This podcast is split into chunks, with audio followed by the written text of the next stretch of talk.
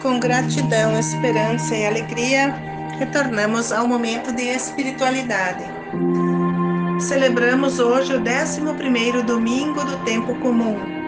É o momento para interiorizar as palavras de Jesus em nosso coração. Após o tempo pascal, Jesus recomeça sua missão e, através de palavras, ensina o povo a conectar a palavra divina com os recursos naturais, para que possam compreender melhor as passagens bíblicas e fazer uma leitura clara da vida e da realidade que o cerca. A semente é a palavra de Deus que é lançada na terra e a participação humana nesse processo é muito importante.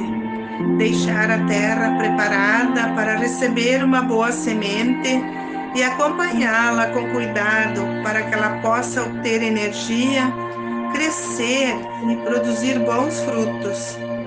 A primeira leitura da profecia de Ezequiel fala do poder divino de Deus em tudo que se relaciona com a vida e com a natureza. A manifestação de Deus se contempla com o transplante de um galho seco de um cedro para o alto do monte de Israel. Ele vingará, produzirá folhagem, sombra e abrigo para as aves fazer os seus ninhos e produzirá muitos frutos. Se tornará um cedro majestoso.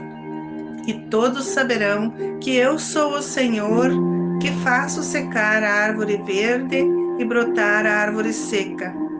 Todos nós sabemos que tudo se relaciona à vida tem a sua fundamentação segura nas mãos de Deus. E não existe nada que se oponha à sua vontade. Toda a vida depende do sopro divino. O nosso dever é reconhecer, agradecer e cantar salmos de louvor ao nosso Deus.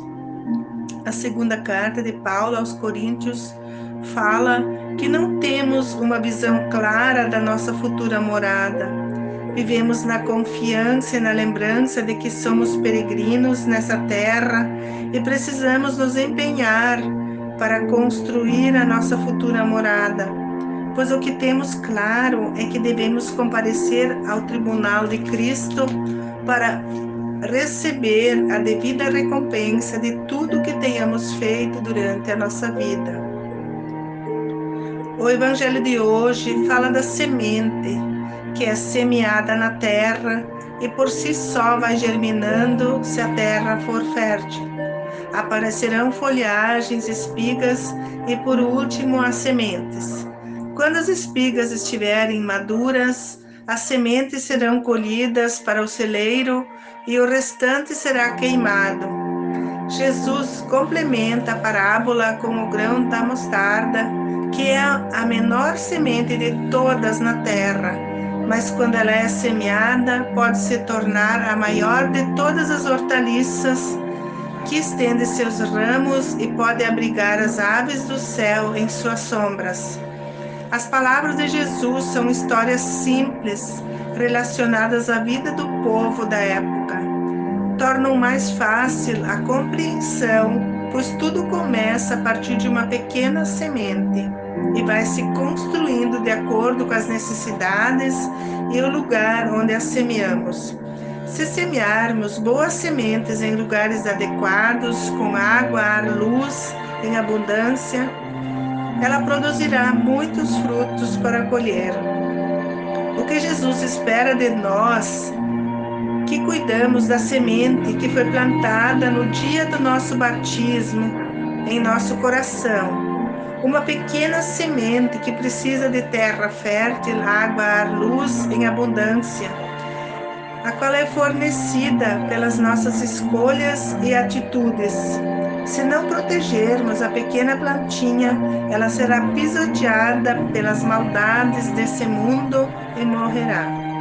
Sendo assim, não teremos frutos para apresentar na hora da colheita no tribunal de Cristo. É preciso acreditar nas palavras de Jesus e semeá-las em nossa vida, na família e na comunidade onde vivemos.